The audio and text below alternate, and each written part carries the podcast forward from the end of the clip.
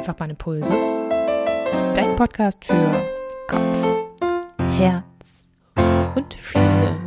Herzlich willkommen zu einer neuen Folge unseres Podcasts Einfach Bahnimpulse. Heute mit Peter Reinhardt, der uns erzählt, was die Open Railway Map Community, Open Railway Map, gar nicht so leicht zu sagen, in Deutschland bewirken kann und bewirkt, wie viel Leidenschaft dahinter steckt und wie Infrastrukturdaten erfasst werden können durch Leidenschaft. Viel Spaß dabei!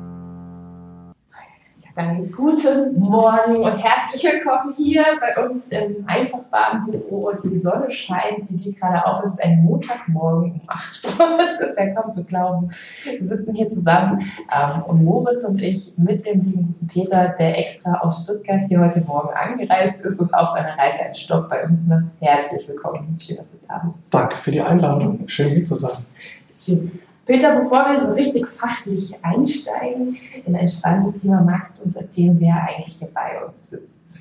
Ich bin ähm, Peter Reinhardt. Ich ähm, arbeite für die, für die Bahn in einem, bei einem kleinen, großen Eisenbahnprojekt im Raum Stuttgart, kümmere mich da mit einem Team um betrieblich-verkehrliche Themen und ähm, ja, kümmere mich ganz viel um, um Optimierung, um Fahrpläne, dass die Signale am richtigen Ort stehen, dass wir vielleicht hier noch ein paar Kilometer mehr rausfahren können, um später einfach eine gute, eine gute Eisenbahn zu haben in der Region, überregional und genau. Und nebenbei habe ich eben noch diverse andere Themen, die mich seit langer Zeit beschäftigen. Eines davon ist offene Informationen, offene Daten und da kamen wir, glaube ich, auch heute zu zusammen. Stimmt.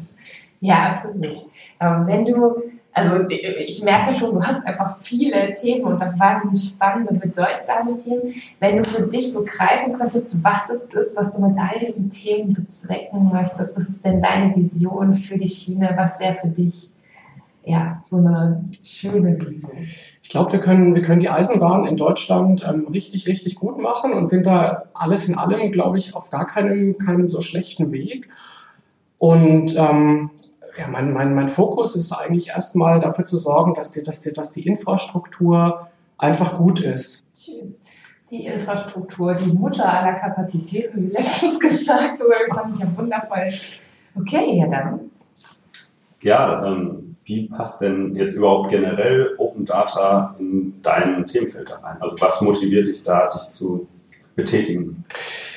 Ja, wir, wir versuchen auch, auch im Team schon immer die Eisenbahn als Ganzes zu sehen. Also unsere, auch wenn wir geografisch jetzt erstmal so quasi für den, für den engeren Knoten in Stuttgart zuständig sind, ähm, darf das Denken nicht nur bei uns, sondern eigentlich insgesamt nicht, nicht irgendwo an der geografischen Grenze aufhören. Es kann ja sein, dass wir zum Beispiel ein, ein großes Potenzial haben, dass wir im, im Zulauf auf diesen Knoten ein ganzes Stück schneller fahren können, ohne dass es uns viel kostet und deswegen der Fahrplan dann zum Beispiel wesentlich besser zusammenpasst oder eben im Zug mehr fahren kann, der sonst nicht reingepasst hätte.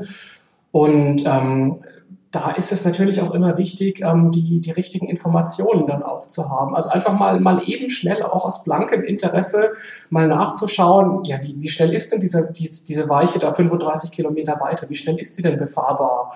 Oder ähm, wie, wie groß ist denn dieser, dieser Bogenradius? Kann man da vielleicht ein bisschen schneller fahren? Oder wo steht ein Signal und all diese Dinge? Ja, und das ist die generelle Idee von Open Data. Also die quasi einer, die Bereitstellung einer Information, die eigentlich offensichtlich irgendwo verfügbar ist. Das ist eine, eine, eine ganz wesentliche Idee, dass also ganz, also gerade für, für, für OpenStreetMap, für offene Geodaten, ähm, dass, dass Millionen von Leuten einfach draußen, zum Teil auch einfach nebenbei in ihrem Alltag schauen, was steht da. Da gibt es ganz, ganz viele ähm, Bereiche und, und ein Bereich davon ist eben die Eisenbahn, wo also in Deutschland also vielleicht etwa 50 Leute ähm, regelmäßig tatsächlich Eisenbahndetails ähm, beitragen. Das heißt, die schauen, wenn sie sowieso am Bahnsteig stehen, einfach mal, wo steht denn ein Signal, was leuchtet da für eine Ziffer, ergo, wie schnell kann ich da fahren. Ähm, das geht hin bis zu, bis zu Leuten, die zum Beispiel sich Luftbilder anschauen und daraus Rückschlüsse ziehen, wie schnell man über diese oder jene Weiche fahren kann. Also wir haben es ganz, ganz häufig erstmal mit Informationen zu tun, die kann man zumindest auch mit ein bisschen Fachkenntnis sich draußen auch einfach anschauen. Die sind per se erstmal nicht, nicht geheim, nicht so geheim, wie wir es, ich überspitze es mal so ein bisschen, manchmal ähm, auch, auch machen, ohne so richtig erkennbaren Grund. Mhm. Du hast, ähm, als, als wir uns zum ersten Mal kennengelernt haben, hast du ein wunderbares Beispiel gehabt. Vielleicht kannst du es nochmal erzählen, Da ging es um die GSMR-Funkstation. Das ist zum Beispiel ähm, so, so, so, so, ein typisches Beispiel. Ähm, denn ein Zündfunke dafür ist einfach auch die Digitalisierung der Bahn, wo Funk eine viel, viel größere Rolle spielt als, als heute. Heute telefonieren wir quasi nur in unserem GSMR-Netz. Zukünftig werden da eben viel mehr Daten übertragen und sowas. Und ähm, es ist einfach mal interessant zu sehen, wo ist denn überhaupt so ein Funkmast? Und ähm, in Deutschland werden die Standorte derartiger Funkmasten sozusagen geheim gehalten. Das heißt, klar, mit dienstlichem Interesse, DB intern kriegen wir die Informationen schon, das ist kein, kein Thema. Aber ansonsten, wenn jemand von außen kommt und einfach mal wissen möchte, ja, wo steht denn dieser und jener Mast, dann ist das erstmal ähm, geheim. Könnte ja gefährlich sein, könnte jemand ähm, was Böses mit dem, mit dem Turm vorhaben.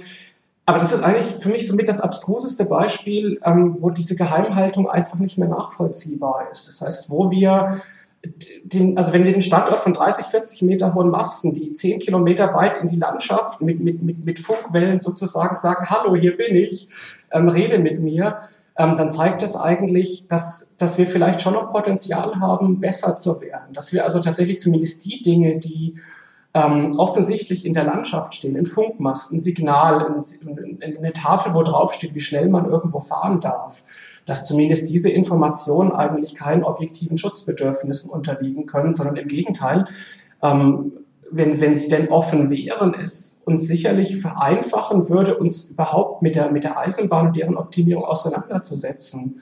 Denn es geht ja hier auch nicht nur um die DB, also in der DB selbst können wir den Informationsfluss ähm, sicherlich wesentlich verbessern, wenn gewisse Dinge einfach so verfügbar wären.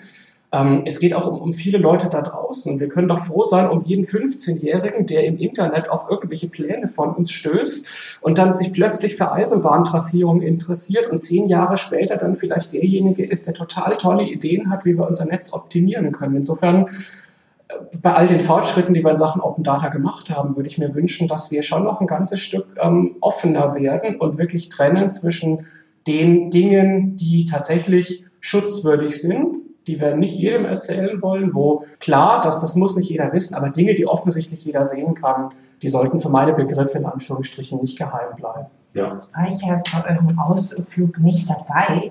Und deshalb finde ich das ganz spannend. Jetzt hast du gesagt, 50 Leute in Deutschland, die beschäftigen sich mit dem Thema Open Railway Maps, die sammeln Daten. Sind das alles die?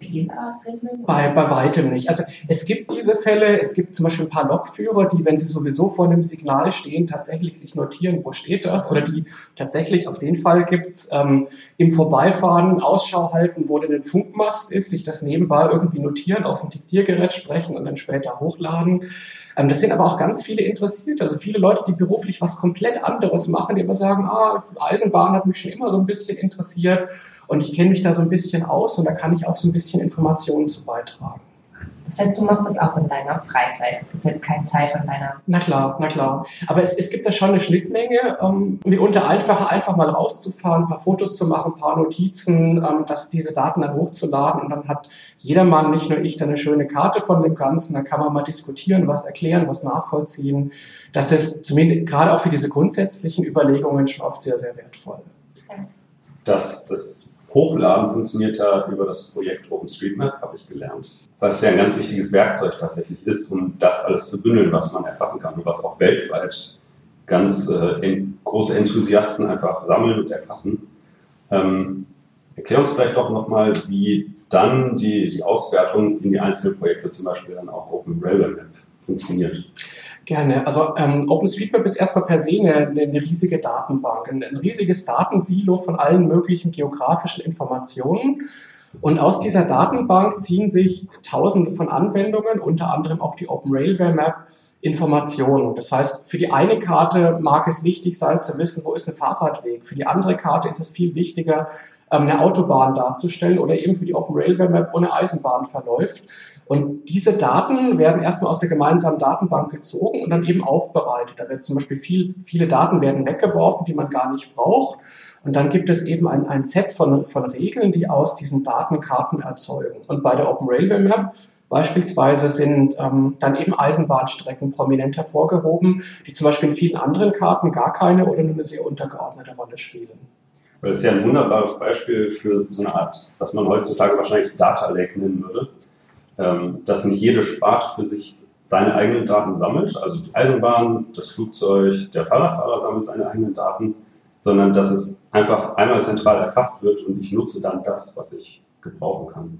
Ganz genau, das ist der, der, der Charme und es ist eine, eine, eine Win-Win-Situation ähm, für alle. Auch um, ähm, zum Beispiel viele öffentliche Verkehrsunternehmen in Deutschland sind auf OpenStreetMap ähm, Daten umgestiegen, um, um auch ihre Daten oder für ihre Zwecke Daten dann letztlich ähm, da draus zu ziehen, Karten aufzubereiten, Routing zu machen und dergleichen Dinge mehr. Und da sind wir auch wieder beim System Eisenbahn. Das, das Denken kann, kann nicht aufhören an der Grenze zwischen DB und anderer Infrastruktur, an der Landesgrenze zwischen Deutschland und Frankreich und dergleichen. Es ist, ist jetzt zum Beispiel auch mal durchaus spannend zu sehen, ja, wie haben denn zum Beispiel die Franzosen oder die Österreicher, wo stehen denn deren Funkmassen? Haben die denn einen anderen Standort, andere Abstände und so weiter und so fort? Also ähm, was für Potenziale oder Chancen können das zum Beispiel sein? Also welchen Nutzen habe ich vielleicht als Infrastrukturunternehmen äh, da mitzuwirken bei offenen Daten? Naja, wir, wir stehen, glaube ich, schon vor der Herausforderung, ähm, dass offene Daten natürlich erstmal bedeuten, dass mehr Leute mitreden können. Und ich kann viele Kollegen auch verstehen, die erstmal sagen, wenn diese und jene Information öffentlich ist, oh, dann, dann, dann muss ich hier eine Anfrage beantworten und dann kommt vielleicht der Politiker, der noch was wissen will und dergleichen Dinge mehr. Aber am Ende des Tages ist es eine Chance, weil wir erstmal auch sachlicher diskutieren können. Und ich glaube auch am Ende des Tages die Chance haben, die Eisenbahn in Deutschland nicht nur zu verbessern in, in physischer Hinsicht, sondern auch ihr ihr Image. Wir haben ja zum Beispiel den Ruf, ähm, ja, das Netz in Deutschland verlottert, viel zu wenig investiert, Börsengang und so weiter und so fort. Was? Und wenn man dann aber tatsächlich aber mal genauer hinschaut, es gibt viele Kollegen dort draußen, die haben, wenn eh ein Bahnübergang oder eine Weiche umgebaut werden muss, die haben hier 10, 20 kmh durchaus auch die Geschwindigkeit hochgesetzt. Ich meine, klar, es gibt auch die, die, die anderen Fälle von Langsamfahrstellen, die auch längere Zeit mitunter bestehen und dergleichen Dinge mehr. Aber die,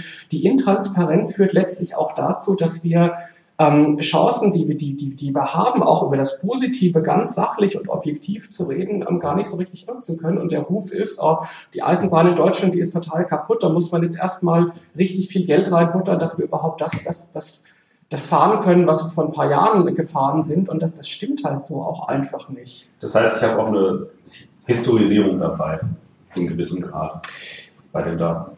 Ja, die gibt es auch, ähm, wobei man fairerweise sagen muss, dass man die bei Eisenbahndaten noch nicht so einfach darstellen kann. Es gibt das in anderen Bereichen, dass man mal nachschauen kann, wie sah denn äh, zum Beispiel eine, eine gewisse Stadt vor fünf oder vor zehn Jahren in OpenStreetMap-Daten aus. Und bei der Eisenbahn ähm, gibt es das noch nicht. Nichtsdestotrotz, die Daten sind da. Man kann auch heute noch die, die Rohdaten von vor fünf oder vor zehn Jahren runterladen und könnte eben auch durchaus solche Vergleiche dann machen. Mhm.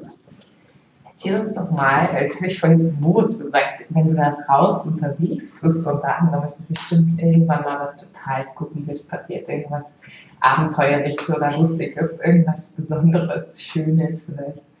Also ähm, als, als, es, als es losging mit diesem ganzen Erfassen von Eisenbahndaten vor, vor über zehn Jahren, da wurde man mitunter noch schief angeschaut, wenn man ähm, quasi vor einem Signal stand und dann sich auf irgendwelchen komischen GPS-Geräten irgendwelche Notizen gemacht hat. Mhm. Da sind Smartphones und, und, soziale Netzwerke ein echter Fortschritt, weil heute wundert sich niemand mehr drüber, dass man irgendwo am Bahnsteigende steht und vermeintlich irgendwelche Facebook-Nachrichten schreibt.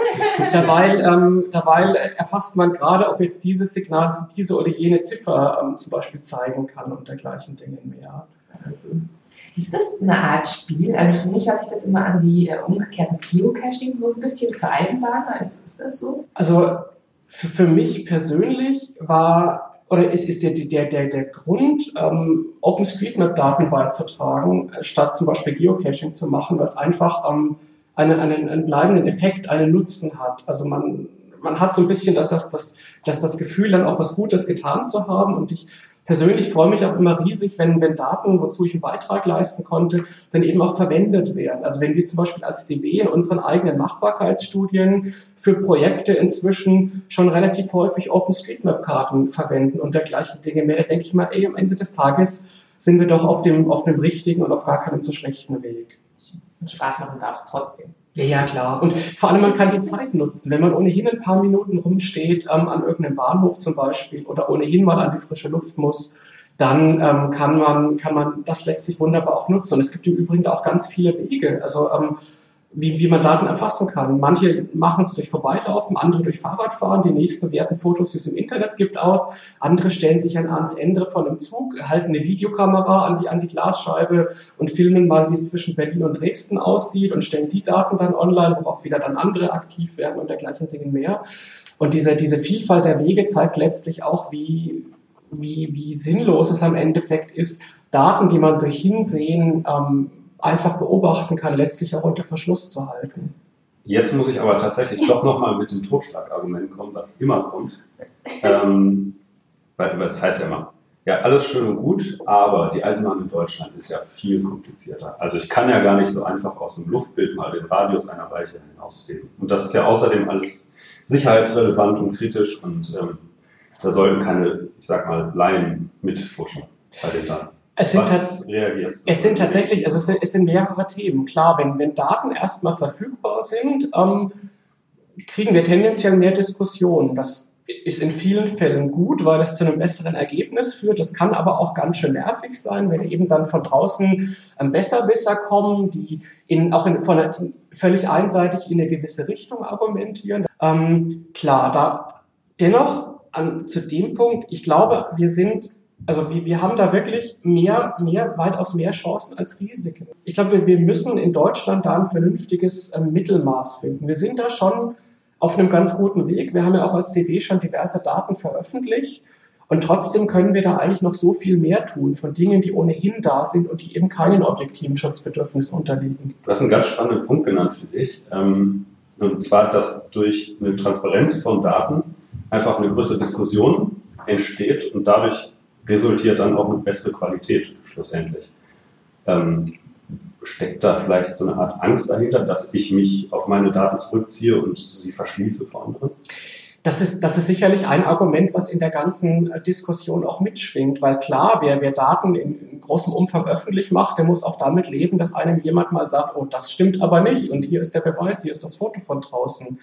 Es gibt aber gerade im Bereich OpenStreetMap ganz viele positive Beispiele, wo solche ähm, Veröffentlichungen von Daten auch dazu geführt haben, dass Daten besser wurden.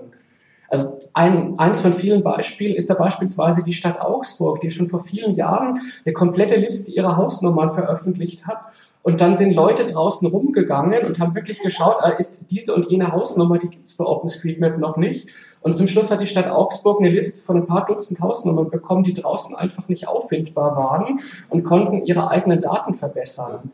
Und ich glaube, das ist, das ist, das ist sicherlich auch etwas, was, woran man sich gewöhnen muss, was auch nicht über Nacht passiert. Denn äh, klar, ähm, gerade wenn man auf Fehler hingewiesen wird, ist das auch nicht, nicht immer einfach. Und da, da, da müssen auch, auch alle Seiten, auch die, die mit den Daten dann letztlich arbeiten, vielleicht auch einen gewissen Mentalitätswandel durchmachen. Nichtsdestotrotz, ähm, das passiert ja auch letztlich schon ein Stück weit. Aber auch da können wir eben besser werden. Ja. Wenn ich da jetzt Feuer gefangen habe, wie kann ich unterstützen? Als Privatperson, aber auch als Firma vielleicht. Speziell zu Eisenbahndaten oder generell? Erstmal generell natürlich, weil ich kann mir das ja dann nutzbar machen. Also man kann es, es gibt verschiedene Wege. Ein, ein, guter Einstieg ist immer das, das äh, Wiki von OpenStreetMap. Da gibt es verschiedenste Seiten. Da gibt es eine Seite, wo man lesen kann, wie, wie man Daten spenden kann, zum Beispiel als Organisation. Da kann man aber zum Beispiel auch nachschauen, wie kann man Eisenbahndaten erfassen, wie kann man andere Dinge erfassen. Ähm, je nachdem, welchen Einstieg man da wählen möchte, als Datenspende, selbst äh, mitarbeiten, Qualität sichern und dergleichen Dinge mehr, gibt es da ganz, ganz viele Zugänge und dafür, wie gesagt, ist so das das Wiki ein guter Einstieg. Oder wenn man einfach googelt, das heißt OpenStreetMap und das Stichwort, was einen interessiert, zum Beispiel OpenStreetMap und Eisenbahn, ist man sofort auf einer Einstiegsseite, die erklärt, was ist das, wie geht das, wie kann man mitmachen und so weiter und so fort. Ja. Spannender Fakt auch äh, ja, aus der Statistik, ähm, dass die, ein Großteil der Zugriffe auf die Open Railway Map tatsächlich aus dem IP-Bereich des DB-Konzerns ja, klar, das, das, das zeigt ja auch, wie, wie das, das, das Interesse und der Bedarf einfach nach einer guten Karte ist. Klar, wir haben auch im Unternehmen ja, die, die diverseste Lösungen und trotzdem, da braucht man wieder Zugänge und dann hat man die nicht oder dann will man mal nachschauen in den Bereich, wo, wo man vielleicht gar nicht zuständig ist oder dann gibt es vielleicht dann doch keine richtige Karte für das, womit man gerade arbeitet. Und in, in, insofern verwundert das nicht. Und am, also am Ende des Tages sind die Ersten, die von von, von mehr Transparenz bei Eisenbahndaten profitieren wir als DB selbst.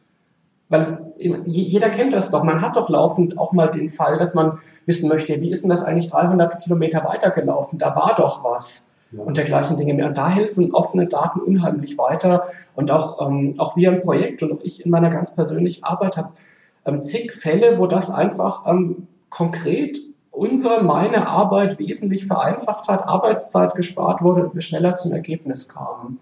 Ich glaube, dadurch, dass wir gerade mit der, der Eisenbahn auch wieder auf dem Weg Richtung gesellschaftspolitischer Relevanz sind, ist es vielleicht nicht nur begrenzt auf die DB, sondern als gesamter Sektor hat man da einen, einen Vorteil auch wieder. Und das bringt uns vielleicht voran. Na klar, na klar, absolut. Ja, wir wollen ja auch eine starke Schiene sein. Ne?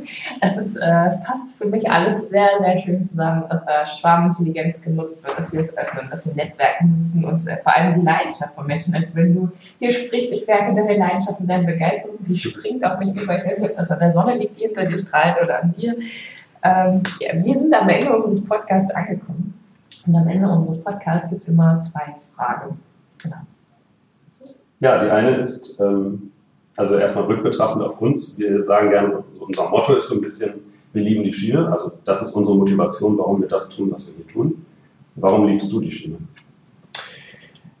Weil die Schiene am Ende des Tages die Chance hat, das Leben von ganz vielen Menschen besser zu machen. Weil man einfach am Ende, wenn alles einigermaßen gut funktioniert, man schneller, komfortabler, umweltschonender unterwegs ist, am Ende weniger Leute von, durch, durch, durch Lärm, durch Abgase oder schlichtweg auch durch Verkehrsunfälle beeinträchtigt werden. Und das ist ein, ein unheimlich tolles Gefühl zu wissen, wenn wir jetzt hier und da wieder einen Schritt nach vorne gemacht haben, zum Beispiel mehr Züge fahren können, wenn man sich allein mal überschlägt, wie viele Menschenleben das langfristig rettet, weil wir eben, oder wenn wir, wenn wir mehr Leute auf die Schiene bringen, dann ist das eine unheimliche Motivation, da auch weiterzumachen und weiter dafür zu kämpfen, dass wir, dass wir noch besser werden. Was bedeutet in dem Zusammenhang Kreativität für dich? Kreativität ist erstmal in dem Zusammenhang freies Denken. Also wir sollten uns nicht unnötige Denkblockaden auferlegen. Also wir hören ja ganz, ganz häufig dieses, ja, wozu brauchst du denn das? Was interessiert dich denn das? Dafür bist du doch gar nicht zuständig. Und dergleichen Dinge mehr. Und da, da, sind wir, da, da schließt sich eben auch wieder der Kreis. Ähm, offene Daten helfen eben genau das, dass man mal einfach so über was nachdenken kann. Und klar, da kommen tausend nicht brauchbare Ideen raus, die nicht, nicht richtig weiterverwendbar sind. Und dann, dann bleibt aber doch vielleicht eine richtig gute Idee übrig, wo wir die Schiene mitunter mit gar nicht so großem Aufwand ein ganzes Stück letztlich besser machen können. Und auch davon gibt es zuhauf Beispiele, aber das wäre vielleicht mal eine andere Geschichte. so machen wir das. Guter Ausblick. Genau. Peter, vielen Dank ja, für diesen äh, ja, Cliffhanger, der jetzt auch gemacht wurde. Genau. äh, vielleicht bist du ja nochmal in unserem Podcast. Danke, dass du hier warst und dein Wissen geteilt hast. Es ist äh, großartig. Mach weiter so und wir bleiben in Kontakt. Okay, das hat Spaß gemacht. So inspirierend, was Schwarmintelligenz, Leidenschaft und ein gutes Netzwerk bewirken können, so ganz ohne fremden Antrieb.